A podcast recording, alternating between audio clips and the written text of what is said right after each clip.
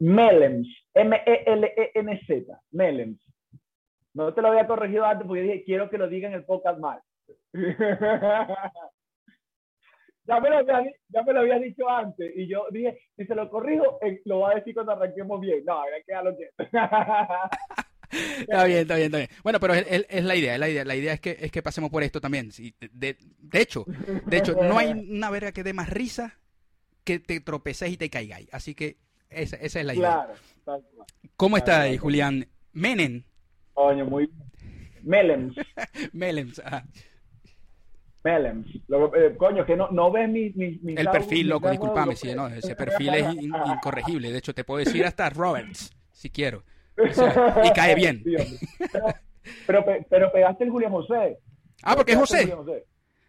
No me jodáis que vos sois José. No, lo arrecho es que yo ni siquiera soy Julián. Yo soy José de primero, yo soy José Julián. A la verga, ¿verdad? Bueno, pero te voy a decir algo. José Julián te voy a decir algo. Acá, acá en Chile se escucha mejor el Julián, el José Julián que el, el Julián José. Por eso yo no uso, yo no uso ninguno de los, yo uso Julián Pelado solo. Pero José Julián es mi nombre. Ah, es que José no identifica. José siempre va como de acompañante. Tú te imaginas, José Melens. no, no, estáis loco, no sirve. Coño, es más fácil venderlo, Julián Melens, ¿me entiendes? la M amarilla de Melens, no es de Mickey Mouse, no, no, de coño. Ay, verga, bueno, mira. Este, Juliancito, mira. Yo traigo, te traigo para acá este el, día de hoy porque eh, yo soy amante de la comedia. Soy muy amante de la comedia. Yo consumo comedia desde que estoy muy chamo, muy chamín muy niño para los que están fuera de Venezuela. Este, y verga, eh, qué mejor que conversar con un comediante para que nos, eh, nos hagan sentir o nos haga sentir qué es ser comediante, además de, de, porque me imagino que para ser comediante te debe gustar también la comedia que jode. Sí, sí, sí. Entonces, bueno. sobre todo, a mí me gusta mucho escuchar. Es, es una cuestión muy rara. A veces lo converso con, con mi novia o, con amigos que la gente normalmente carga los cascos y anda en la calle escuchando música.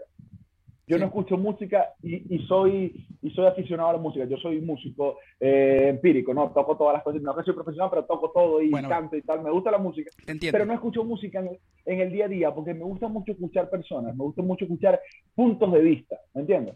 Y no hay nada mejor que la comedia para plantearte un punto de vista porque la comedia te vende una premisa, ¿me entiendes? Puede ser hasta disparatada la premisa. Por ejemplo, si uno pensamos una premisa tonta aquí, eh, Jesús fue el primer físico-culturista. Eso sabemos que no es cierto. Claro. Pero ya te, ya te plantea una premisa y te permite el juego de, sabemos que es mentira, pero vamos a, ver cómo me lo plantea, cómo me lo plantea.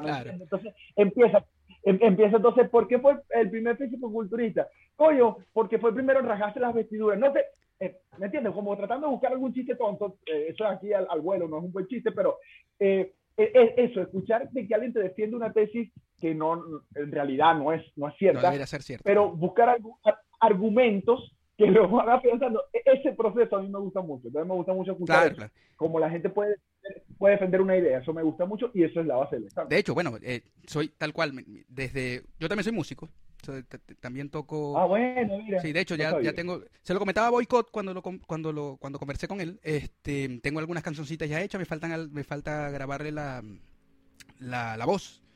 Eh, pero bueno, esos son procesos que, que, que tienen su, su, momento. En este momento estoy con esto que me encanta, me encanta.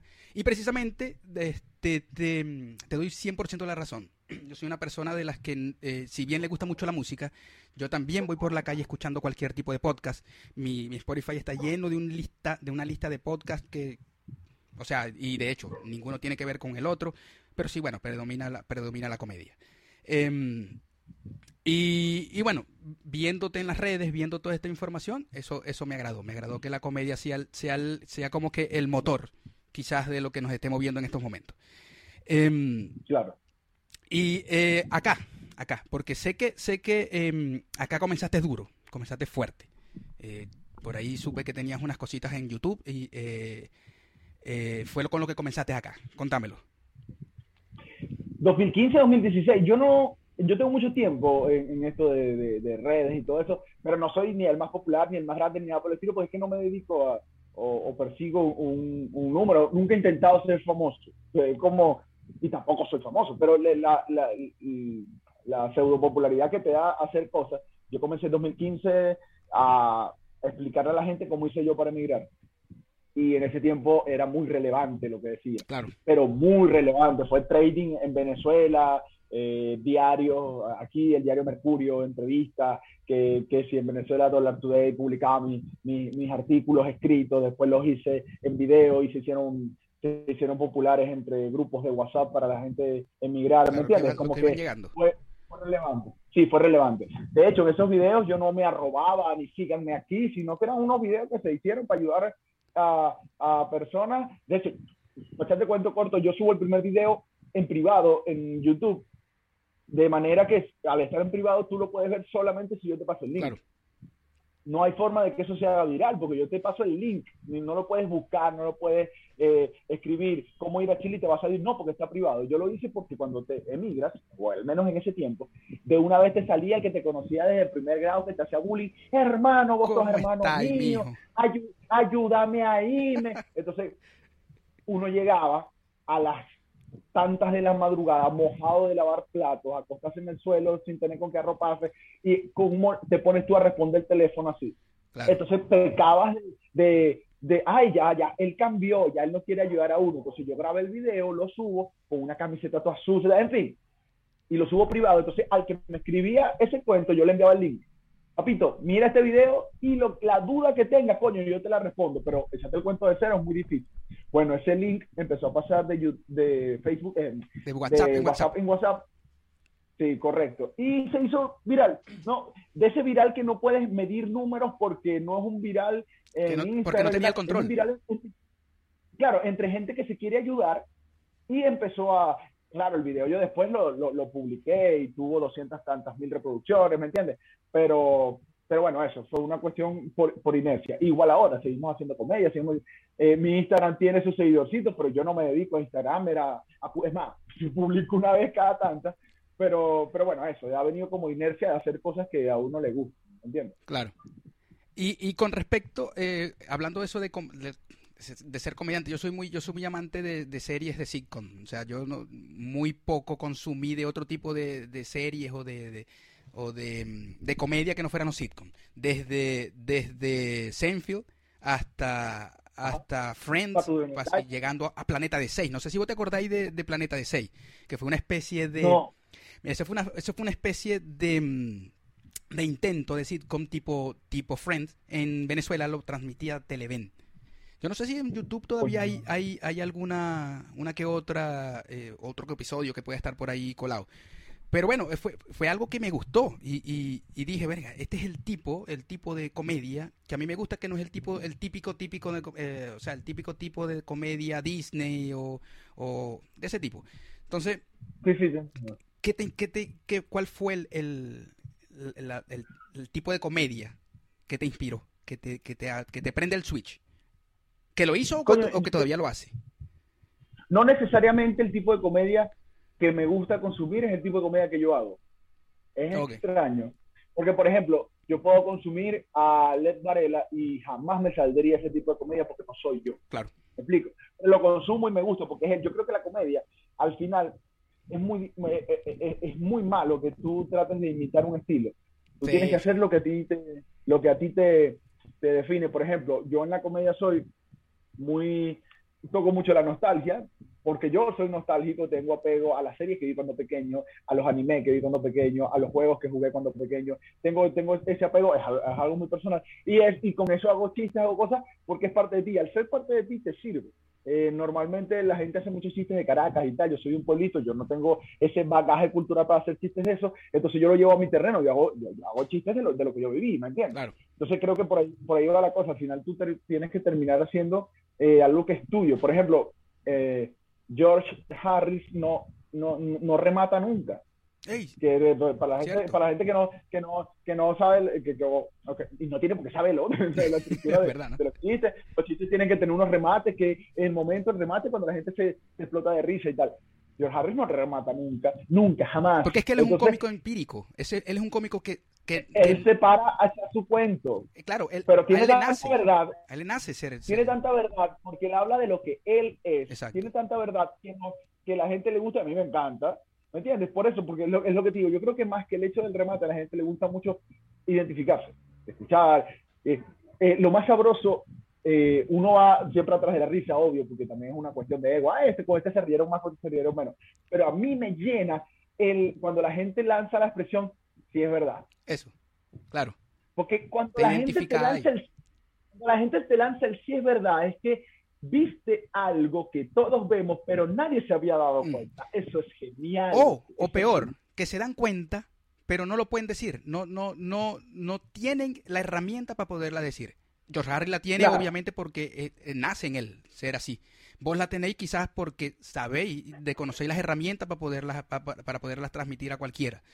Pero hay gente que no, de hecho la mayoría, la mayoría, por eso es tan difícil ser comediante. Creo que, creo que ser comediante es mucho más difícil que ser un actor. Y sorry porque la, por el actor que, que, que, que sea de drama o lo que sea, pero para mí la comedia Jack Nicholson, yo sé que estás escuchando esto, pero Jack Nicholson no es contigo. Él lo sabe, él lo sabe, él lo sabe bien.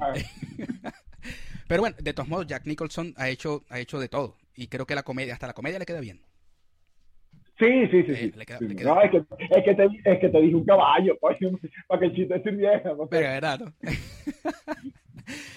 Yo, soy, yo soy, por ejemplo, em, creo que yo para entrar al mundo de la comedia, porque que no te digo, no te digo que, que- que he entrado ni, ni, ni tengo esas, esas, como te digo, esa, ese sí, voy a entrar porque sí, porque yo creo que lo- tengo, tengo, tengo las herramientas o lo que sea, no. Pero me gusta, entonces quiero echarle bola. Em, pero yo tengo un grave problema, no sé si eso a vos te pasa. Yo tengo un grave problema porque para ser comediante creo que necesitáis tener mucho, eh, tener mucha retentiva y mi memoria es una mierda total. Mi memoria de Ah, verdad. Bueno, a mí, a, a mí me pasa exactamente lo mismo con la memoria. Yo tengo malísima No. memoria, por eso yo, por eso yo soy un poco estructurado. Eh, bueno, por ejemplo, de todo mi grupo, que fuimos el primer grupo de, de Rubén Morales que hizo el curso aquí en Chile, de todo el grupo yo fui el primero que hizo un, un show unipersonal, ¿me entiendes? Eso no quiere, eso no quiere decir que yo sea el mejor de los muchachos, para nada. Pero fui el primero que hizo un unipersonal. ¿Por qué? Porque yo tengo mucho cuento que echar. ¿Me entiendes? Pues no, no, soy, no soy estructurado. Este, eh, premisa, este, se- servicio, remate. Premisa, servicio, remate. No, yo no elaboro chistes. Yo, yo busco una, yo, yo, por ejemplo, yo, yo te quiero eh, contar eh, lo que me costó cuando yo llegué aquí porque, no sé, por los rayados de cebra. Una tontería que me acabo de inventar aquí. Ajá, pero entonces yo te quiero contar lo que a mí me pasó. Y cuando tú echas un cuento y buscas risas dentro del cuento, obviamente, no es un chiste así, es un cuento. Entonces es más fácil hacer un unipersonal de una hora porque tienes mucho que decir. Y uno viene de radio, entonces uno se crió, habla eso, de, de- haciendo, como, como hilando toda una historia. De hecho, mi, mi, mi show que se llama Que me mire señora es una historia que arranca desde hola, buenas noches hasta muchas gracias, es una sola historia. Una sola historia. Pa, pa, pa, pa, hasta el final. Y, y, coño, a la gente le ha encantado. Yo, yo creo que, que, bueno, uno siempre quiere a su hijito, ¿no? Yo, yo creo que es muy bueno. obvio, obvio, obvio, Pero, obvio. pero esto, eh, se me ha hecho más fácil como hacer un show completo, ¿no? Porque hablo mucho. Sí, eh, eh, bueno, y, y- y es la idea. Y mencionaste la radio, la radio. Yo soy, bueno, también vengo del mundo de la radio y, y creo que eso de, de echar cuentos y de, y de, a ver, ¿cómo te explico? Em, de tener esa, esa, esa facilidad para poder conversar, eh, haber venido a la radio creo que ayuda mucho, ayuda bastante porque, porque te ayuda a- a- a desarrollar todo lo que quieres decir. No, y totalmente. Me pasa con, con los muchachos que a veces me dicen, coño, me volvió un culo porque había un tipo que participaba. ¿Sabes que a veces el, el peor temor del, del comediante es que alguien le participe mucho? ¿verdad? Y que te meta tópicos y tal. Y yo digo, México, no puedes hacer un programa de radio.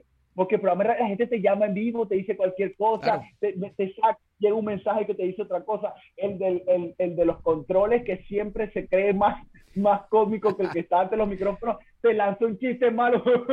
y uno, Uno ah, tiene que, que seguir la dinámica. te da, la, la radio te da ese bagaje de, de interactuar con lo que está sucediendo, con lo que está pasando, ¿me entiendes? Claro. Entonces, el que viene de esa escuela como tú, ahí tienes un potencial.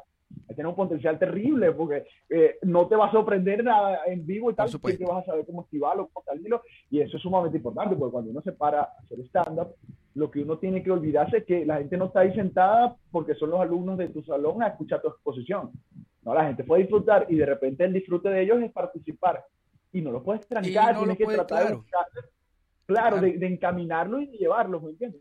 Sí, bueno, ahí, es donde ahí es donde donde entra quizás el, la experiencia, la experiencia porque alguien que se vaya que se empiece a montar por más de que tenga una experiencia en radio, por más que tenga una experiencia en, en, esto de desarrollar, de desarrollar un, tema, no importa lo que le toque, no creo que sea muy fácil, no creo que sea muy fácil. Pero bueno, eso es parte de, parte del, seguir, del, aprender para el comediante.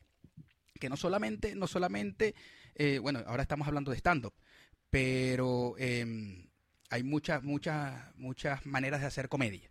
Em, ¿No te habéis atrevido a, algún tipo de comedia distinta? Más que eso de mostrarte en las redes. Teatro, quizás. Estamos, estamos eh, ahorita los tres pelones este, y de repente Luis Boicot y yo estamos armando, es más, después de esta llamada, tengo una llamada con ellos, porque estamos armando un show tipo eh, eso, eh, eh, chistes, sketch, entra uno, sale otro, ¿sabes? Como muy teatral. Ok. Porque, bueno, yo, yo vengo de la Escuela de Soñadores del Arte aquí en Chile de, de Irving Gutiérrez y Betty Haas. Ok. Yo vengo de ahí. Entonces, lo, lo, esto de, la, de, la, de, las tablas va, va, mucho con nosotros, sobre todo para enriquecer la comedia, que es lo que a uno le gusta, pero también hemos hecho teatro. Y Luis Boicot viene a hacer teatro en Venezuela. Okay. Entonces tenemos como ese bagaje y tal. Y de repente es un tipo que valga el, nombre y de repente es que te sale con unas vainas ingenioso y tal. La gente que, tú sabes, que esa chispa, que, que, le roncan los motores a la hora de pensar. Entonces nos traemos un show con ellos burdo interesante y es bastante diferente a lo que sería el formato estándar común. ¿Y, y, y cuándo comienza? ¿Está en, está en, en ese proceso o ya tienen cómo? Nos llamamos, nos llamamos hoy. Entonces, la primera videollamada donde vamos eso, cuando ensayamos, cuando papá, pero ya hay una estructura que le hizo Luis que es mucho más metódico que yo. Y, él, eso estructura, ¿me entiendes? Como que en eso no nos enriquecemos, yo no soy tan metódico. Entonces, Luis ya hizo una estructura, entonces ya hay un esqueleto. Hoy nos llamamos y conversamos para darle forma a eso, pero creo que se puede venir bastante bueno. Bueno, bueno, bueno. También, también, eh yo conversando con, con Boycott, este, me había conversado del, del Boycott Night. Este, ¿También participabas, participabas con él? Eh, sí, yo llegué a estar varias veces en el Boycott Night. Fue un concurso del Boycott Night y, y me fue como la mierda, me fue mal e, e, en ese concurso. Eh, porque yo quería, ya yo tenía una intención de hacer música con stand-up. Okay. Y allá, allá falló el sonido y tal, y salió mal. No me abucharon, pero no fue lo mejor. Y uno siempre quiere, tú sabes. Es que uno va, con una, uno va con una expectativa que, que si no se cumple, obviamente no. Entonces, ¿qué hice? Me compré un, un sonido, que casualmente lo tengo aquí porque tuve fiesta ayer y lo tengo aquí afuera. Me compré un sonido, alquilo sonido alquilaba, porque bueno, la, la, pandemia, con, esto de la pandemia se acaban muchas cosas. Alquilaba el sonido y tal, pero sobre todo compré el sonido porque dije, si yo hago eh, stand con música, necesito un sonido de calidad. Y ahí nació lo del show y bueno, después eso se transformó en que me mira señora, que gracias a Dios fue un éxito. Entonces sirvió, pero en los primeros en el primer Boycott Night no me fue, no me fue tan bien. Pero eh, chévere con, con, con, Luis. A mí me, me, gustó mucho, bueno, la, la, forma en que él ha ido haciendo la, trabajando y haciendo las cosas y eso el Boycott Night le, le quedó muy bueno. Yo tengo un chiste buenísimo con Luis Boycott. A, él le encanta ese, ese chiste. Bueno, contalo. Que es que él es el Luis, él, era policía. Entonces dice, Luis el chico policía. Luis Boycott. es muy malo. es muy malo. Pero es, es de esos chistes que son tan malos que te tenéis que reír obligado. No, pero, pero en el contexto en que lo digo, porque yo hablo de que a la gente le gusta mucho poner el nombre en inglés, y, como estábamos en el show, eh, se, presentaba Carla, Carla Muchacho. Ok. Eh, y, y, ella es eh, Carla Boys, algo así en, en, en Instagram. Entonces como que hago chiste con ellos, pues. Y ella se pone Carla Boyce por muchacho y Luis se pone como un chico policía, Luis Boyce. Entonces, en el contexto sí da risa la Pero cuando tú lo sacas es como que chiste de mierda. No, el, chiste, el chiste es malo, pero que te repito, son de ese tipo de chistes que son tan malos que son buenos. Habí peli- hab- yo creo que habéis visto películas que son tan malas que te dan risa. Venga, eh, la de Adam Sandler, pero a mí, a mí él no me gusta. Todas son tan Pero- malas. Pero ¡Qué verga! todas son lo mismo, son tan malas que a la gente le gusta, aunque a mí no me gusta, a la gente le gusta. Y, y entiendo porque funciona. Entonces, Obvio. no te puedes quejar con lo que funciona. Obvio, sí, Por funciona y ejemplo, te a está dando mí- dinero de paso. A mí me da vergüenza algo que me pasó, que estaba con unos amigos y unas chicas quisieron presentar como el ejemplo de comedia venezolana a unos chilenos y le pusieron, tío Willy, ha llegado el tío Willy. Y yo, mierda, no, no, no, no, Eso- no, no, no. Hay mucha Pero mejor comedia. funciona. No, claro, pero como funcionó, ¿qué le puedes decir tú? A Pero, coño, no, ese no es el ejemplo de comedia. Entonces, por eso te digo, a veces lo que funciona no necesariamente es lo mejor, porque es etéreo, como, como, como la música urbana, que funciona, pero es etérea, se, Claro, se, se, Se disuelve rápido. se dilu- se di- exactamente, en cambio, los grandes éxitos de la música no se disuelven nunca, porque quedan co- permanentes en el éter, ¿me entiendes? Y es como, no, no, no- nunca Claro. vence por la calidad que tiene. Claro, claro, claro.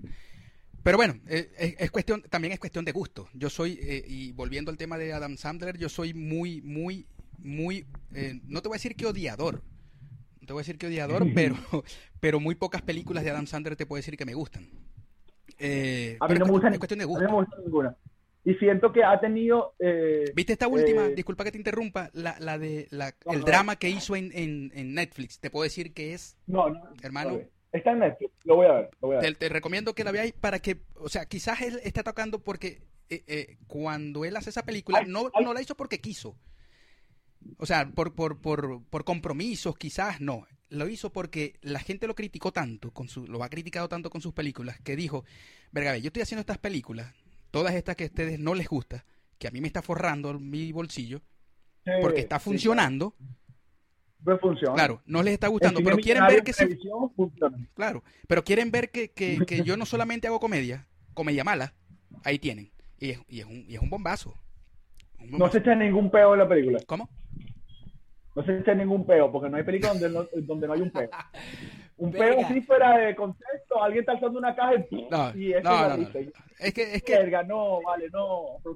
eh, eh, eh, le funciona. Le funciona, marico, le funciona. No, no podemos decir No, nada. no. o sea, eh, Sí funciona. le funciona. Este, La escatología siempre funciona, aunque a mí no me gusta usar en los chistes, va, que funciona. ¿Cómo, cómo? La escatología siempre funciona. Que la mierda, que el pupú, que la cosa. Sí, tal. ser escatológico, Ah, ser escatológico por Sí. alguna razón genera un morbo tan er- A mí extraño. no se me da. Extraño, ¿eh? A mí no se me da, no me gusta, pero, pero, pero tengo que reconocer que bien hecho funciona.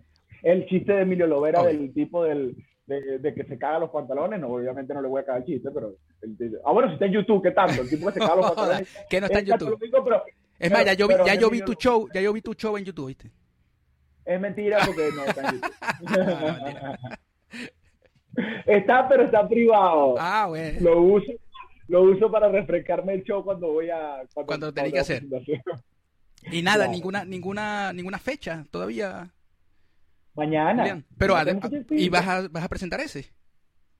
No, no, mañana es como un, eh, este, Una un prueba de circuito material. De, de varios, sí, no, sí, un circuito de varios comediantes y tal. Pero del show no, pues, porque aquí estamos que fase 3, fase 2, No. fase 1, fase 3, fase 2. Entonces, para serte sincero, no estamos ahorita para los números para hacer, para hacer show. Pero seguimos con esto, eh, esperamos volver a empezar a rodar con el, con el stand-up. No siempre nuestra intención fue empezar a hacer que me mire señora fuera de aquí de Santiago, porque tenía una calidad como para sacarlo. Eh, Yo no- entonces, nunca, Pero en eso la, pandemia, igual.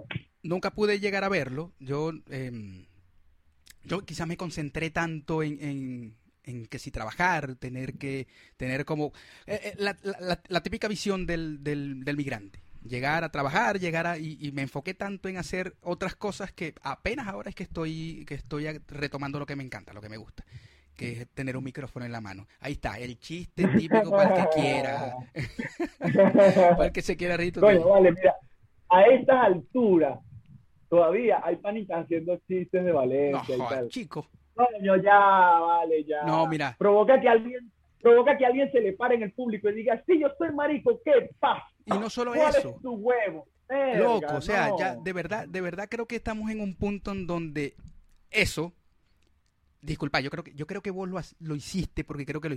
Las pelucas, hermano, o sea, por favor, Sí, por favor, sí. yo creo que ya, yo creo que ya, ya se, ya, ya tenemos que dar el salto a, a- al, al pensar un poquito más. Ya, ya los pero y yo siempre, lo, siempre lo he dicho, ojo, no es, esto no es algo de que, de que es ahorita. A mí nunca me llamó la atención ese tipo de, de humor.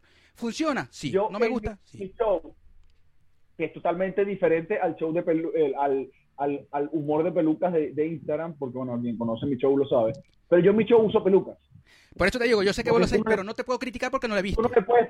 No, no, claro, claro, pues no sabes dónde va Por la eso, cosa. por eso. Y no Pero tú no le puedes criticar a un pelón que se ponga una peluca. Uno apenas tiene una oportunidad. Permítemelo, ¿me entiendes? Coño, si no es en ese contexto, No, ¿cuándo me voy a poner una peluca? No, no, pero es que vos tenés que tener, vos, te- vos tenés que tener tu fuerza, vos tenés que tener tu fuerza. ¿No había escuchado y leído el poco de, de, de estudios que se han hecho de que los pelones somos más sexy y más hermosos? No, de bolas, pero por ejemplo, yo hago una imitación de, de Luis Miguel y de Juan Gabriel y de Freddie Mercury, porque hago, ha- hago un, un- un circuito como que qué pasaría si ciertos personajes fuesen venezolanos. Ok, Y versiono algunas canciones. Ahí está la premisa, la premisa es esa. ¿Qué pasaría si ciertos venezolanos, personajes fuesen venezolanos? Y versiono algunas canciones y tal. Tú no te puedes imaginar. Uno trata que la gente medio se imagine, pero tú no te puedes imaginar a Luis Miguel si el tipo pelón. Cuando Luis Miguel tiene una cabellera, ¿me entiendes? Claro. Entonces te limita. Te limita. Si, yo tu- si, si tuviera, a mí me encanta ese pelón, pero si tuviera mucho pelo, concha, le pudiera imitar un emo nada más con echármelo para adelante. O podría imitar a Juan, a, a- a Luis Miguel, Miguel. nada más de, de levantarme, levantarme el pelo. Pero como no tienes ese recurso, tienes que usar una peluca. Ahí no tienes nada que hacer.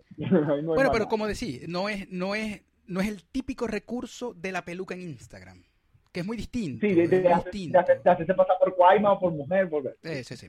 Que, o- Yo- que ojo, que ojo, que está, está chévere. A mí, a, mí, a mí no me jode. Pero a cada quien lo que se le da. pues. A mí no se me da. Claro. No, y ponete, y te puedo decir, puede ser que a mí se me dé. Puede ser que yo un día me ponga una peluca, salgo con un video en Instagram y la gente se ría y le dé 18 millones de likes y me empiezan a seguir. Quizás. Pero creo que no, no, no. De todos modos, eso es para el que, el que lo siente. Quizás ellos lo sienten así. O, y si no lo sienten, les está funcionando. Volvemos a lo mismo. Si le está funcionando, ese, ese es el, ese es el, es lo que es.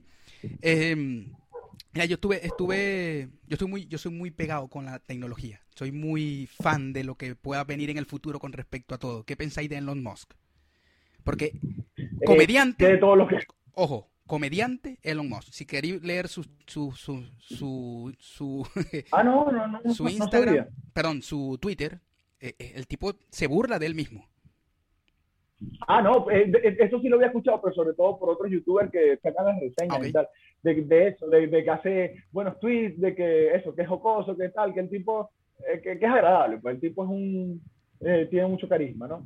Pero de, de eso, de- más allá de eso, el tipo me parece que es un coñazo de, de frescura en las ideas que, que no se veían en esta época. Desde la muerte de, Steve Jobs, ya no se veía como ese, ese genio, ese, ese CEO de, de alguna empresa que tuviera carisma, Carisma, que claro. fuese ingenioso. ¿Me entiendes? No, no existía esa, esa figura. Eh, por ejemplo, en, en- en- nuestro caso, a mí me gustan lo- los, videojuegos, Shigeru Miyamoto, y uno, uno identifica gente que tiene mucho, mu- mucho carisma, que es como el CEO de una empresa, que tal. Desde, de- insisto, desde la muerte de, de Steve Jobs en, en- en Apple, eh, no había visto otro como, como, Como Elon eh, como Elon, eh, Elon Musk. Entonces, ver lo que está haciendo y de hecho que yo, bueno, aquí arriba, puedes ver, yo soy muy de coleccionar cositos, bichitos, eh, aviones de guerra y esas cosas. Entonces, todo el tema de la, de todo el tema de, de- de lo que es de naves espaciales y tal, pues me encanta. Una afición tonta. Pero el- ver lo que está haciendo, pues como que te, te mueve otra vez esa fibra de, del 69, no 69 vulgar, no, del 69 que fuimos a la luna. soy de lo que- fibra del 69. ¿Soy de los que cree que sí fuimos a la luna o no?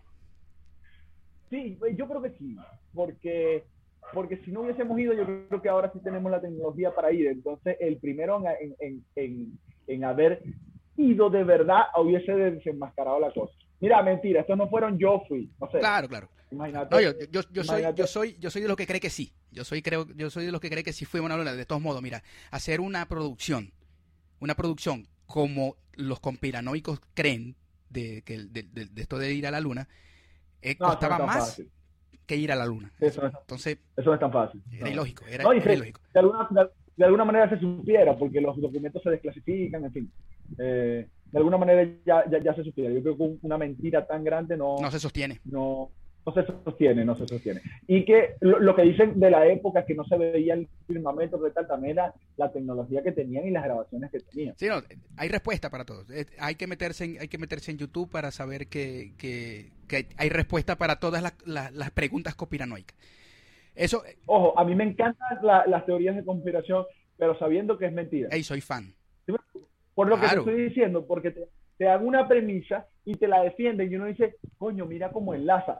Sabiendo que es mentira, me disfruto el hecho de cómo narrativamente lo fuiste bordando para que pareciera verdad. Sí, Ese- esa es la falacia, que la falacia te usa una verdad y te mete una mentira, claro. ¿no? Una falacia no es una mentira total, porque una mentira total es una Es mentira. una mentira. claro. Falacia es, es decirte una verdad y con la verdad se parte una mentira también. Y eso es- tiene arte, ¿no? A nivel narrativo. Y a mí eso, eso me gusta. Obviamente, Sabiendo que es mentira. obviamente, exactamente, obviamente para uno que sabe que es mentira lo disfruta, pero eso ellos lo viven, lo viven como si fuese su vida. Eh, los, por ejemplo, los terraplanistas, los eh, todas estas teorías de, de Me- me lo de los, los de los terraplanistas.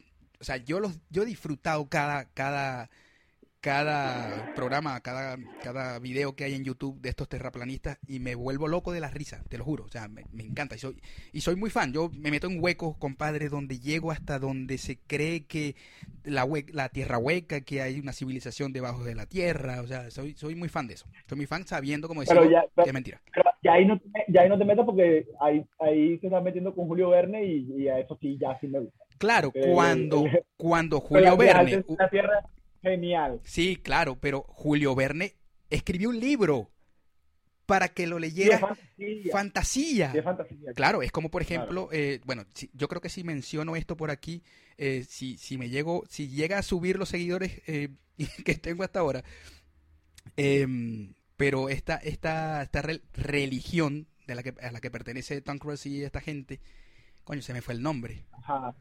Los- sí, los- la La, la- la.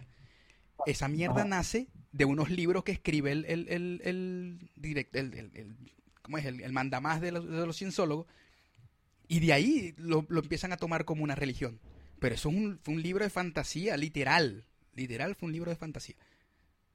Entonces, Igual, igual que el código da Vinci y fue récord de venta y tal, y la cosa era una novela nomás y ya, pues. Falacia, volvemos a lo de la falacia. correcto. Mucha verdad, mucha verdad con tres, cuatro mentiras, pero las tres, cuatro mentiras son las mentiras cumbre, que es que Jesús tiene una hija, ¿me entiendes? La mentira, mucha verdad, mucha verdad para irte convenciendo y al final te dice Jesús tiene una hija y pila que está viviendo por ahí. Y la gente lo cree. La gente lo cree porque ya te dijeron 300 verdades y dijiste, claro, si 300 son verdad, esta, esta es verdad también. Mira, y, no, y fue, no, tan- y fue tanto, fue tanto el boom que cuando eh, dijeron que Jesús tenía una hija en la película, en la tercera parte de- del Código da Vinci, o en la segunda, no recuerdo, eh, la gente, el, el, el, el turismo creció increíble en Europa, Seguro, para, para, para, buscando para ver. de cristal y tal. Entonces, eh, eh, eh, pero ya, ah, pero tú dices que buscando, tú dices que la gente fue a ver, a ver si en una esquina veo algo escrito que nadie. ¿te imaginas esa verga viendo el poco de gente como el Pokémon Go, como Pokémon Go, pero con, con buscando a la hija de. Jesús? Bu- y buscando jeroglífico, verga, y encuentras una esquina marico el que lo lea, coño, la madre. No, pero ¿Te sí creció, creció por la... por- español ¿Cómo? y diga, que alguien que no hable español y diga, esto se debe significar algo, y escriba marico el que lo lea y lo busque y lo traduzca en... en- No, no, es que, es que el que encuentre marico que lo lea, obviamente va a creer que es un anagrama y va a buscar y va a encontrar Claro, que a dónde es que vive la, la hija de Jesús. O la descendencia, en realidad. ya la hija- eso, eso, eso es lo que me gusta, ¿veis? Eso es lo que me gusta y cuando llegamos a este punto, en donde cosas tan serias, tan serias pasan a, a sacarte una risa, una sonrisa, a, a querer seguir con el mismo cuento porque te querís seguir riendo, verga, ahí es donde yo digo, de verdad la comedia sirve, la, co- la comedia funciona y, y, y bien por el que la sabe hacer, bien por el que la sabe hacer, no Adam Sandler, sino el que la sabe hacer. es que es catársica, ¿me entiendes? La comedia es, siempre ha sido como la válvula de escape para, para decir cosas que no se podían decir, decir cosas que la gente no se atreve a decir. Últimamente ya el, el mundo ha evolucionado mucho y ya no te dicen este, quisiera hacer un pez para mojar mi nariz en tu pecera, te dicen, mami, te lo quiero te lo meter quiero, mojadito. te lo quiero. mm, Entonces, el- el- como el mundo se hizo tan sincero, ya la comedia no es transgresora porque la sinceridad está en todos lados. Entonces yo creo que la comedia ahora va por ver esos detalles que la gente pasa por alto. Yo creo que ya pasamos más por que ahí. Julián. Yo creo que ya pasamos por ahí. Y ¿Por dónde? por, por esa parte donde, donde eh, vemos detalles donde no lo hay, lo terminamos diciendo, pero yo creo que ya, no sé, bueno, con esta cultura ahora del, del, del- de la cancelación, ya es muy difícil la comedia. Es muy difícil, creo yo, por todo lo que he visto, por mis compañeros que hacen comedia, por muchos que he visto famosos que han terminado cancelados porque le encontraron un tweet de un tweet de cuando sacaron twi- Twitter, entonces ya ahora son personas que no que su comedia no sirve.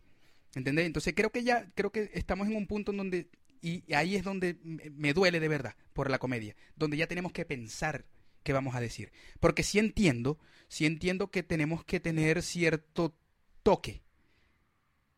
Porque no es lo mismo que yo esté en una reunión con un poco de gente que quizás no conozca y diga, por ejemplo, como escuché en estos días un, un comediante, no voy a decir la nacionalidad, pero un comediante diciendo un chiste y burlándose, aunque fuera un chiste del hambre del venezolano. Claro, entiendo que era un entiendo. chiste, lo entiendo 100%. Y quizás no me dio la risa que me tenía que dar para una persona que no está viviendo lo que estamos viviendo nosotros. Pero eh, sigue siendo comedia. Sigue siendo comedia No, y no te podéis no te podéis ver afectado porque es comedia. Sí, pero, pero también, también es cierto que el venezolano es muy, en general, es muy, se mira mucho el ombligo. Y el mismo que de repente se te ofende porque se burlaron de que el venezolano pasa hambre, después viene y hace un chiste de, de que los árabes explotan. Claro, claro, claro. Por Claro. eso te digo, Como no somos árabes, nos vale mierda. Pero el pueblo árabe te puede decir, virga, yo me exploté, eh, no sé, mi abuelo se explotó porque a su hija y a su mamá se la violaron de, y se arrecho que te diga el que se explotó y te diga algo, ¿no?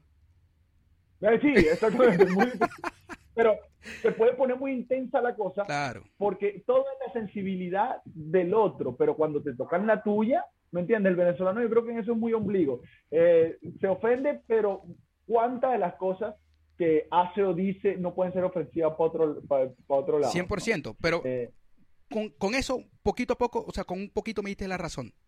Con el hecho de que este no debemos ofendernos, no tenemos por qué ofendernos porque chiste, porque es como eh, ahí a lo que iba, es distinto escuchar ese chiste o eso que dijo ese comediante parado en una tarima con un micrófono en la mano, con un estando que se llama em, es que no lo puedo decir, no lo quiero decir porque después van a ir a buscarlo, ¿no? Eh, no, no, claro. que se llama tal de tal manera que te hace ver que, hey, esto es un estando, yo estoy parado aquí haciendo chistes, que yo esté sentado en una reunión hablando con gente y diciendo, o burlándome, por ejemplo, del Ecuato- del, del no sé, del, del, del de Centroamérica que también se tiene que ir por hambre y burlándome de, de- de su situación. Es muy distinto. Entonces, eso, No, si siempre- creo que eso se está mal perdiendo. gusto, hay que tener tacto, obvio, pero, pero yo creo que vamos hacia el punto de que ya la gente le vale madre. Este, Ojalá. La, la teoría, la teoría de la cancelación tuvo mucho boom, pero ya ahorita, por ejemplo, tú me dices alguien consagrado, Emilio Lovera, tú me dices Emilio Lovera en el 99 hizo un comentario sexista. Toda la televisión era sexista en el 99. ¿Qué tanto? Va- la gente va a seguir El problema, el problema es que la cultura de la cancelación no es latina, es gringa, es, es- es americana, es de Norteamérica. ¿Me entendés? Sí, te entiendo. Aquí, aquí muy difícil te van a cancelar. Muy difícil. Yo creo que te hace más famoso el hecho de tener un, Correcto. Bueno, eh, a Nacho Redondo le pasó con el show que empezó a vender en cuanto se hizo, se hizo, es decir, en, cuanto quedó polémica, empezó a vender. Sí, sí, en, en- en- realidad. Igual le pasó a Led con el chiste de, de, de Stephen Hawking. O sea, eh, eh, eh, Exactamente. eh, para latinoamericano es distinto. Por eso que, por eso es que si la, la, la, mm, el- el- este mundo de la cancelación no termina de aquel lado del charco, es muy difícil que, que- que se acabe. ¿Me entendéis? Porque yo, sí, sí, yo sí creo, por ejemplo, el, la comedia actual está muy, muy, muy bañada del- de, de los, de Estados Unidos. Tú, vos le preguntáis a cualquier comediante ahora que está arriba y todas sus referencias son de comediantes tipo tipo Dave Chappelle, eh, Andy Samberg, por ejemplo, eh, la mayoría de los, de los de los comediantes que están en Saturday Night Live, o sea, em, está muy lleno de eso. Entonces hasta creo que ya hasta creo yo, no sé, mi opinión, mi humilde opinión, de este cabezón que si hasta allá no se acaba, este no, no va a acabar nunca. Pero el, el hecho de que las cosas sean políticamente correctas eh, eh, termina destruyendo el arte, creo yo, porque lo políticamente correcto te encierra. Y, y, y, es raro porque va por dos vertientes, mientras que la música es políticamente incorrecta, se le exige a a, al comediante y, y, al cine que sean políticamente correctos. ¿Pero por qué? Si a la música no se le exige lo mismo, ¿no? Entonces, eh, una discusión larga, pero... Yo creo que es porque... Em, nos estamos poniendo filosóficos y, creo que no tenemos ninguno de los dos las herramientas. Bueno, no sé vos, pero yo no creo que tener las herramientas para poder decir que lo que digo yo es lo correcto. Pero creo que es porque eh, la comedia es mucho. Eh, o sea, vino desde hace muchos años siendo políticamente incorrecta. Entonces, esta sociedad que yo sí creo, y muchos me lo criticarán, pero yo sí creo que estamos en una sociedad de cristal, donde todo afecta, donde todo, donde todo es, todo está mal. Eh, quisieron darle un parado a eso, a eso que se venía y cambio la música no. La música. Hoy me pasó. Fue al hoy me pasó que, que entre, entre la, la familia y tal, es feliz día de la mujer y tal. Y hubo una que está en un movimiento muy resentido, y debo decirlo así porque que tengo que ver yo, yo nunca he maltratado a una mujer, esa felicitación tiene que ir para todas las que han muerto por el... Y yo ya, va, pero, pero cálmate, yo no...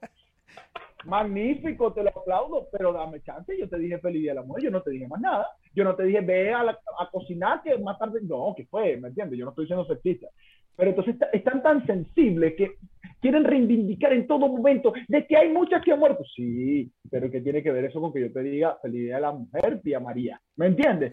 No, no, tiene nada que ver. Entonces, sí creo que está muy. Y te voy a decir algo. Quieren saltar de una vez. Y yo, pero ¿qué te he hecho yo? Nada. Bueno, después ah, de, de, eh, percances técnicos, acá volvemos. Em, lo, lo, malo de esto, verga, ¿qué, qué arrecho que nos pasó a vos, y te, te pasó a vos y te pasó a mí en este momento, porque Estamos hablando de la memoria y yo no me acuerdo dónde coño quedamos y estoy seguro que tampoco. Oye, a los coño que no tienen memoria les, pasa esto, qué locura. Así, tal cual. Ya, ya, ya. lo de la cancelación, lo de la, la chica. Sí, pero yo, yo lo que te iba a decir es que vos te parecéis mucho a de Alejandro Hernández Show. Arisco. Ah, ah, yo fui fan. No sé si vos lo viste. Alejandro Hernández. y todavía, no, sé si habéis, no sé si habéis Machos Club. Yo lo sigo en Instagram. Yo lo sigo en Instagram. No he visto su podcast porque en verdad no lo he escuchado. Pero, pero yo lo sigo en Instagram y, lo que hizo con Alejandro Hernández Show fue el primero. El pionero. Cuidado y no de Latinoamérica en hacer ese tipo de, de humor. Lo que pasa es que el chamo fue bastante reservado y se retiró y tal, pimpa. Eh, ya sabemos la historia.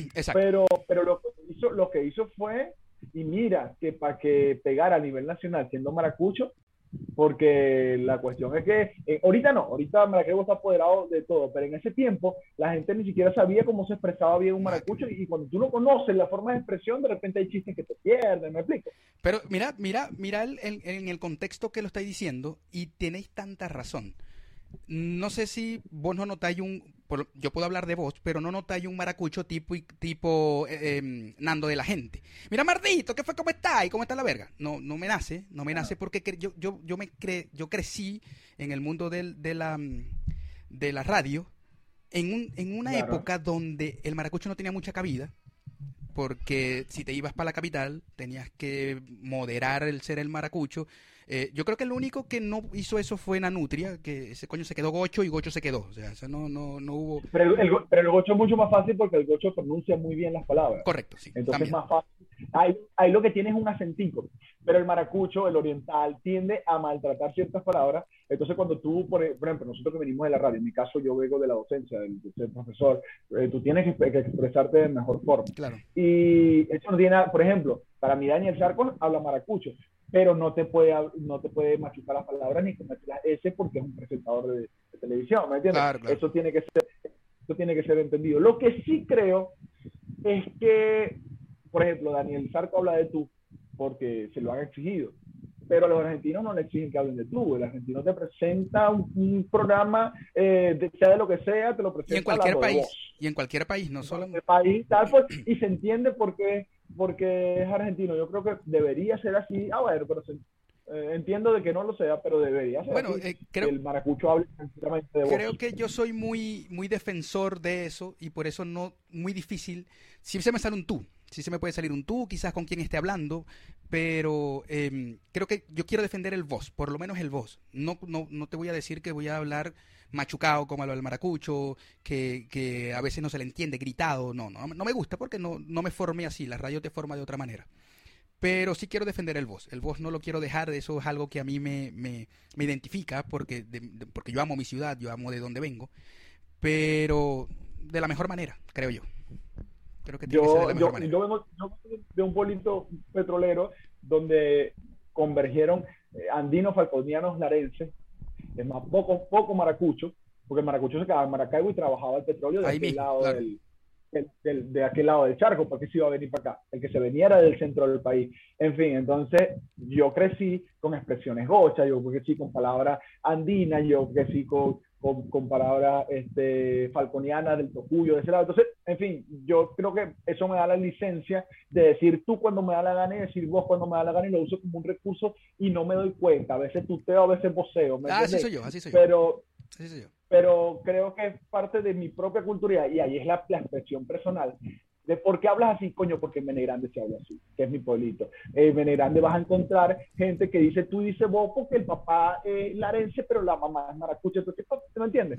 Y, y de, de esa mezclita sabrosa venimos nosotros. Pero sí me encanta cuando veo, por ejemplo, a Nando, que dentro de su forma de expresarse sigue eh, fiel como habla él, como su idiosincrasia, su cosa, y es válido también. Sí, no, y bueno, tan válido es que mira el, el, el, el nivel con el que ha crecido, o sea, no, no, nada que ver. Y, y como dijiste, estamos en otra, estamos en otra cultura, estamos en otro, en otros tiempos, ya no es un tiempo en donde si no sois caraqueño no, no hay, no hay, a- a- no, no tenéis cabida en, en el nivel artístico, si no soy, no sé, si, si soy maracucho, el maracucho no te va a dejar entrar porque soy maraqueño, yo creo que, que- perdón, caraqueño, ya eso creo que ha cambiado mucho, ya eso no... Claro, porque, porque no hay el filtro de las televisoras de que te dicen quién va y quién no va. Es otra cosa. Cada quien puede prender la cámara y, y si te gusta mi contenido voy para arriba, así no me apoye nadie. En fin. Sí, claro, obvio. Esto, esto ha ayudado mucho a que, que a que. ¿Cómo?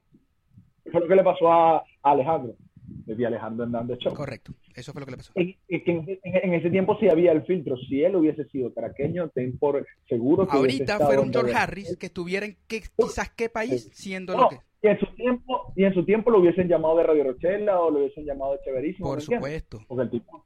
Pero Maracucho tal, un fenómeno de redes, pero ahí, que, ahí quedó para, para, para el momento. Y para el que lo recuerda, porque tristemente solo somos pocos los que podemos decir, coño, Alejandro Hernando. ¿Por qué? Porque mi esposa, por Pero él ejemplo- fue duro, él sí fue duro, yo creo que todo el mundo lo recuerda. Mira, bueno, todo el mundo no, pero mucha gente lo Mi recuerda. esposa, mi esposa es de, es de, es de mm, Anzuati, ella es de Puerto La Cruz. Y yo le, nomoro- le nombré a Alejandro porque descubrí su podcast y le dije, coño, mi amor, este, este, este chamo era, tenía, que para mí fue el primer, el primer, si hubiese existi- existido YouTube, el primer youtuber, pero él comenzó fue en Facebook. Este, y, y mira, volvió a aparecer. Ah, yo lo consumía en- ¿Quién es ese? Yo lo consumía en, yo lo consumía en YouTube. Yo lo No comencé a ver en, en, en Facebook. Ah, mira. Eh, a mí me llamaba mucho la, la- el- la atención la calidad de, de lo que hacía esta noche. No, brutal. La, eh, no sé, Eh, y es que eh, tanto la- que él estudió. la forma que, se, se fue, Porque estudió cine, por eso, claro. estudió, estudió esa rama. Claro, él es cine- y cuando hacía la el- cuando hacía el show, ya me imagino que ya lo estaba estudiando y lo que hacía era como llevar lo que él era, es lo que te digo de, de la comedia, llevar lo que él es a la comedia. Claro. Porque hay, lo- hay comediantes que dicen, por ejemplo, si tú estás comenzando y vas a mi show, dicen, no, yo no puedo hacer comedia porque yo no sé cantar como Julián. No, pero Julián está cantando porque Julián sabe cantar. Pero de repente lo tuyo no es cantar, de repente lo tuyo es otra vaina, pero lo que sea tuyo tienes Hay que darlo. ponerlo al servicio Hay que ofrecerlo. de- ponerlo al servicio de la, de la risa y del humor. ¿no? Claro, claro. Lo que tú tengas. Y estamos hablando de la risa, pero eso es, eso es en todo, en todo contexto. Si, si soy una persona que, que, que le encanta el teatro y soy bueno dramáticamente hablando, mostrarlo. Aquí hay un, hay un, hay un, un actor venezolano que está trabajando en una telenovela o una teleserie, como dicen acá. em, se llama, no me acuerdo cómo se llama él, pero sí la telenovela. Eh, no sé si, no sé si. Coño. Yo no veo televisión chilena. No, yo tampoco. no... Yo tampoco, no, en televisión de ningún tipo veo en realidad, pero bueno.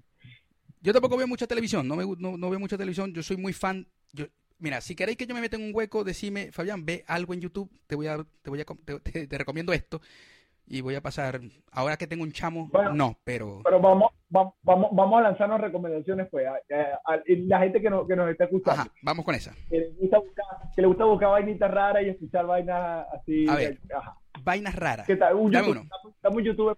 Un youtuber. Eh, el chombo. ¿Cuál? El chombo. El chombo, de, el, el, el puertorriqueño. Es a eso. Eh, es bueno. Eh, es bueno. Para el que no lo conoce, eh, dame tu cosita, este gato volador, en fin, él fue productor de toda esa, ya está jubilado y ahora analiza el reggaetón y analiza la música urbana y te lo explica y tal. Y es lo mismo lo que digo de la narrativa, te expresa de una manera genial, me encanta. Eh, ¿Qué puedo recomendar? Yo, yo, escucho muchos podcasts. Puedo recomendar eh, Creativo. Está en YouTube. es, de un, es, de un, chamo, un chamo eh, mexicano que no, yo no lo he escuchado, pero me lo han recomendado. Bueno, es, interesantísimo, interesantísimo. Eh, eh, hablando de habla hispana, em, entrevista a muchas personas, mexicanas, obviamente, pero eh, te, te, da ese toque creativo de cada uno de los que se va sentando allí y, verga, es interesante escucharlo, es interesante analizar toda esa cultura porque no solamente eh, yo por ahora te estoy entrevistando como comediante, pero eh, él tiene un, un, repertorio amplio. Ah, yo pensé que era como, yo, pensé que era como sex symbol, pero... Esa es la próxima. Dentro de un, un par de temporadas, que esto no se va a tratar de temporadas tampoco, te, voy a comunicar por sex symbol, porque eh, vas a estar dentro de mi grupo, o sea, porque yo también estoy quedando calvo. Ah, el grupo de... Oh, no, entonces tú eres del, del nuestro. Entro, en realidad, entro al tuyo porque yo sí fue, quedé después. Otra recomendación, mientras busco al, al, al caballero. Hay un, hay, un, hay un chamito que se llama Jaime, no recuerdo el, el, el apellido, pero es un youtuber, se llama Jaime, eh, él hace análisis musicales, ¿no? Por ejemplo, yo llegué a él porque empezó a analizar las canciones del Señor de los Anillos. Entonces te, empieza a, deconstruir una obra, por ejemplo, el tema de, los hombres con el tema del anillo. Son dos temas diferentes en diferentes acordes. Jaime Altozano. Es, un genio, es un genio. Cuando el, cuando el hombre el primer hombre encuentra el anillo, se mezcla el tema de los hombres y los anillos, en, fin, se, va deconstruyendo eso, que, que, no es una obra de él, es una obra, en este caso no es Peter Jackson, porque Peter Jackson es la imagen, sino el del músico, no recuerdo el nombre, de que hizo las películas del Señor de los Anillos, pero en fin, te lo va deconstruyendo y te lo va explicando. Ahí llegué yo a él, pero en fin, el tipo habla en general. Hay un video que me encanta que es de que te explica, porque Ay, ¿cómo se llama? El esposo de la Kardashian, uh, rapero. Eh, ah, a mí también se, me fue el nombre. también se me fue, también se me fue. Pero la gente estoy seguro que sabe. Eh, eh, bueno, ajá, coño, se lanzó la presidencia de Estados Unidos y no podemos saber quién coño es. Sí, hombre. ¿Cómo? Y, y, Maduro le dijo un nombre a Chufrín, una verga loca le dijo Maduro. Bueno, no me viene no, Bueno, en fin. No, Jay-Z es otro. Ajá. No, no. Ay. Bueno, en fin él, él eh, empezó a publicar tweets de cada uno de, de, las fotos de su contrato con Sony. Ok. Creo que con, con Universo. con, bueno, y cuando él empieza a publicar fotos de su contrato, gente como Jaime empieza a guardar, guardar y a, a, hacer un, a, a, organizarlo porque nadie tiene acceso a cómo es la industria musical por dentro. Entonces te empieza a explicar cuánto gana, en qué comisiones, cómo, eh, cómo es la industria musical por dentro. Ese análisis es, es sumamente interesante y el chamito te lo hacen en videos tal, entonces lo consumo por eso. El no, es, un genio, él es español, Jaime Altozano. Vayan, búsquenlo. Y hablando de construcciones, de construcciones de canciones, me voy, sigo en España. Sean, Sean Track para los amigos. Ah, Sean Track para los amigos. A mí de Sean, a mí de Sean lo que no me lo que no me gusta de Sean es que si tú le pones a analizar un peo, dice, mira, como los ventrículos en este momento han dilatado, y la vaina es una vaina cualquiera. Él, él es muy, cuando eh, vende mucho la moto, como dicen. Sí, marico, pero si sabéis de lo que estáis hablando, ¿por qué no venderlo? Sí, no, eh, eh, no y estamos buenos. Pero sabéis que me gusta mucho de él. Pero yo no, que nunca se atreve, nunca se atreve a hacer una crítica. Nunca. Era, lo que te iba a decir. yo, nunca lo he escuchado decir algo malo de un artista. Porque me gusta que se enfoque en lo bueno que hace el artista que el, el, por ejemplo, el análisis de Juan Gabriel, él sabe que el que fue a ver el análisis de Juan Gabriel es fanático de Juan Gabriel, en su inmensa mayoría. Entonces, él resalta siempre lo bueno y no se atreve a dar un punto. Hay un Ahora ya va. Ahora no te voy a decir algo. Te voy a hacer una pregunta. ¿Qué le verías malo a Juan Gabriel? Si era un genio. Coño, coño, Mierda. los triglicéridos y el colesterol. Bueno, pues no creo que se haya muerto por otra cosa. Lo que sea que digan fue por eso que dijiste vos. pero eso, no, obvio, no me molesta, es más, lo sigo y, y me gusta Sean, pero a mí me gusta la gente que es un poco más suspicaz. No, no, no es eh, sobate, sobate. Pero loco, sobate, es que eh, yo he escuchado tantos, tantos, em, tantos críticos que se vuelven críticos de mierda. Que verga, yo me siento tranquilo cuando voy a escuchar una deconstrucción de Soundtrack porque sé que se va a enfocar en lo bueno del artista y no voy a tener que estar escuchando mierda de nadie porque eso, no- eso no me gusta. Eso, Eso no me gusta. no, eso es, es- es- Pero quizás sí, quizás sí, te, sí, sí, sí, sí desborde, sí desborde tanta miel. Eh, a veces quizás pegue un poco. ¿Qué otra, Hay- hay qué uno otra que recomendación? me- Antes de que, otro antes de que diga, me- el tipo se llama Alexander Solórzano y está en una telenovela que se llama... El esposo, el esposo de Kim Kardashian, Alexander Solórzano. De Vainay. Así es que se llama el esposo de Kardashian. Y se puso así por rapero. Sí. Este, verga, no me acuerdo la, de la de la de la telenovela donde trabaja este tipo.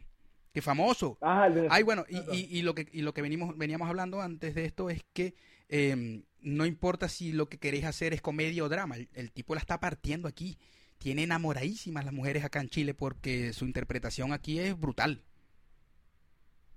Buenísimo. Mira, Aquí tenemos a, rep- eh, de, de actores, de actores tenemos a, a Irving Gutiérrez, que es el, eh, no sé si lo conoces, es el, el creador de Soñadores del Arte, que bueno, ha tenido participaciones eh, importantes en Netflix y, y está en, en eso de la actuación también representando mucho lo que, lo que somos los, los venezolanos. coño, no lo No es el galán, sino es el, él, él no es un, eh, eh, sí es un galán, pero no es un galán del típico galán joven tal, Eh, es, un, es un tipo treintón, ¿me entiendes? Pero hace papeles muy interesantes. Compadre, si es trentón es tremendo galán. O sea, No, esa edad es no, la mejor. no, y, y- y es, es lo que te digo, es, un- es un tronco de actor, no es, no, no es este tipo de actuación de que te la ganaste porque tienes cuadritos, sino que el tipo es un tronco de actor. Por eso busca mucho este tipo de, no telenovelas, sino películas, eh, películas en Netflix, series y tal. Hay, un, hay una película, hay una serie que habla como de la, del, del guide que hay con la, que, hubo en Chile con el fútbol, con la Ok. eh, mafia, corrupción y tal. Él participa en, en eso. Coño, qué bueno. ¿Cómo se llama? Irving Gutiérrez. Irving Gutiérrez. Irving Good en, sí, Irving Good en, Instagram. en Instagram. Kanye West. Sí. Ajá. Y Maduro dijo cómo? No, no, no sé. Ni siquiera sabía que. Maduro le había dicho una- algo raro. No, dijo una vaina loca. Pero bueno, en fin. Kanye West, eh, eso, él publicó su, su, eh, su, su contrato y es, marico, es genial ponerse a ver el video donde el chamo lo explica. Por, por eso, por ver cómo funciona por dentro la industria musical. Una industria que está cambiando porque es una industria basada en vender discos y ya no se vende. Y ahora no. Ya no se vende. Y ahora no. Claro, entonces es una industria que está cambiando, entonces los cambios hacen de que los, los músicos se caigan a palo con la industria porque entonces ya tú no vendes discos, entonces porque yo te pertenezco, entonces bueno, empieza todo el problema Todo ese de, problema de, de, sí. de quién soy, de dinero. de quién soy yo y a quién le pertenezco. Claro, y, y si tú eres una disquera y ya no haces disco, entonces ¿qué me ofrece? Entonces ahora están los contratos 360 que te llevan las redes, que te Mm. llevan... Bueno, en fin, pero la industria musical está cambiando. Sí, y no solamente la industria musical. No, sé si te habéis dado cuenta de que también, y volviendo a la comedia, todos estos comediantes que dejaron de estar en una tarima no solamente por lo de la pandemia, sino porque se les vio un poco más práctico hacer podcast. Hay millones de podcasts ahora de gente como de gente de comediantes que Sí. repito, no solamente la pandemia, sino de que vieron que este formato también les, les puede ayudar a llevar su contenido a, a muchas más personas, porque es lo que se está dando ahora. Porque la televisión para mí murió. Para mí No, hace queda- mucho. está respirando ahí como, como, como después de que nadó todo el agua de Maracaibo y, y- y- y se está empezando a morir, así está para mí la televisión. La, la, la- la televisión está muerta. Yo creo que la, la televisión sigue sobreviviendo en nicho donde la señal abierta todavía funciona y hay gente, no sé, que, que como todavía hay gente que... Pero es que la radio es otro formato, pero el formato de la televisión se ve antiguo, se ve... y Es más, se ve soso porque cada quien puede ver lo que quiera en el momento que quiera. Yo no tengo que esperar que una televisora le dé la gana de transmitírmelo, así que... Y la radio, la radio también está como que disparada ya. Tiene algunas heridas allí que, que les ha costado sanar. Sí, porque porque la mató el podcast, que para mí es lo mismo, eh, tiene Con más libertad. El problema del, o la ventaja del podcast es la libertad. Yo creo que lo que ha cambiado no es el hecho si es televisión, si es radio, lo que ha cambiado es que el usuario puede ver lo que quiera, cuando quiera, en el momento que quiera. Entonces ya no necesito que me, una señal me lo transmita y si no lo veo en ese momento me jodo. No, eso está ahí, latente en el éter de la internet eternamente y usted lo busca cuando le dé la gana el capítulo 45 y lo vemos. ¿Me entendés? De hecho, por eso, por eso ya muchas, muchas, muchas estaciones de radio graban sus podcasts o sea, los programas de radio los suben a una plataforma de podcast. Porque claro. Eh, es, lo que está, es lo que está diciendo ahorita, que hace Buenos Días Miami, eh, que es un programa de radio, es, pero tal cual es que más de radio que a Chatén se le da divino. El estándar de Chatén a mí no me gusta y eso eh, es complicado decirlo porque obviamente al lado de Chatén yo no, pero no le paso la lengua ni al piso donde camino. Pero, pero en, gustos y colores, a mí no me parece un, buen estando pero, pero en el formato radio no le gana a nadie. Entonces lo, lo, que, lo que hace es que cortan la cosa, lo suben en formato podcast y funciona exactamente igual porque el tipo porque es lo, que, no y además es lo que es lo que es como decís vos eh, eh, ya no necesito tener una hora en específico para que para yo escucharte. ya te ya te quiero escuchar antes de acostarme porque, por ejemplo, a, mí, a mí, yo no puedo escuchar... voy a lavar los platos, pero yo digo, cuando lave los platos voy a escuchar el podcast de este pan. Exacto. Sea el momento en que sea. Eh, no, y, el mío es cuando mi chamo se duerme. que ojo, si vamos a ver recomendaciones, les recomiendo la batalla de los gallos. Batallas de ah, gallos. Eh, sí, sí, sí, de rap. Batallas de rap. Chavo, es una locura. Es una locura. A mí, a mí me gusta la facilidad que tiene aunque me parece que si fuesen un poco más cultos, les quedara mejor, porque tuvieran más herramientas. Pero me, me gusta mucho la facilidad que tiene para rimar letras de, Venezuela. Claro. Pero sí me parece que son, a veces les le falla, les carece un poquito la, cultura. Deberían culturizarse más, porque mientras más cultura tenga, más fácil. Te estáis metiendo en el hueco, te estáis metiendo en el hueco más grande que podrías haber encontrado en toda tu vida. Porque es lo, que no me gusta de las batallas de gallo es que siempre es como lo mismo. Que, que, ah, que te parto el orto, que no sé qué me entiendes. Un poquito más de cultura les, vendría bien, pero tienen una habilidad que yo no tengo, que es la habilidad de rimar en tiempo real. No, es una vaina muy arrecha. Por eso te digo, por eso te digo, este, metete en ese hueco un poquito más y te vas a dar cuenta de la calidad. Yo no soy amante del rap, no, no soy hijopero, nada por el estilo, siempre toda mi vida fue rockero y poco a poco como músico me fui abriendo a cualquier otra, a cualquier otra, mm, otro género de música, pero eh, últimamente lo estoy disfrutando porque, y es parte, es parte de lo que estoy escribiendo ahora para presentarme, pero eso, o sea, después que me meto en la batalla de los gallos, mi cerebro queda, queda con un switch pero bueno, eso, eso es cuento para el que me quiera ir a ver cuando me voy a presentar. De, de, rimar las vainas, de rimar todo. El que me quiera, el que quiera saber lo que yo pienso en ese momento, vaya a verme, yo voy a ponerlo por las redes. ¿Cuándo me voy a presentar para que lo vayan a, para que lo vayan a escuchar? Está, bueno, está bueno. Te tengo que ver, vale, porque no, no he visto nada tuyo todavía.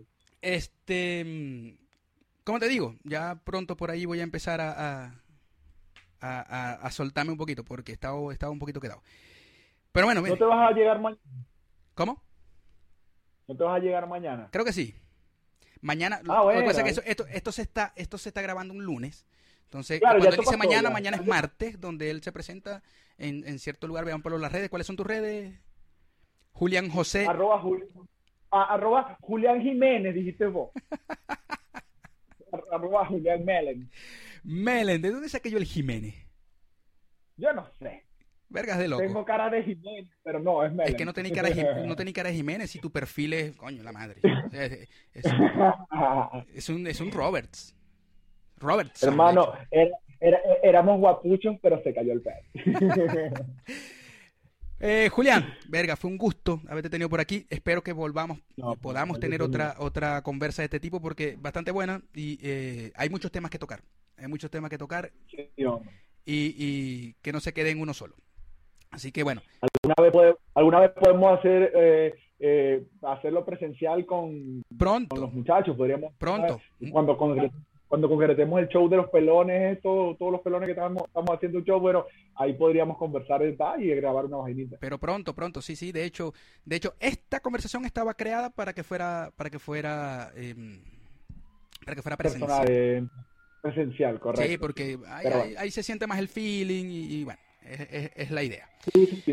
Pero bueno, eh, fue un gusto haberte tenido por aquí. ¿Algún mensaje a todas aquellas personas que necesitan de, de- de tu, de tu, de tu, de tu ímpetu? Porque el que te vea en las redes sabe que tiene, tenéis un ímpetu bastante bueno. ¿Qué le quería decir a la gente antes de irte?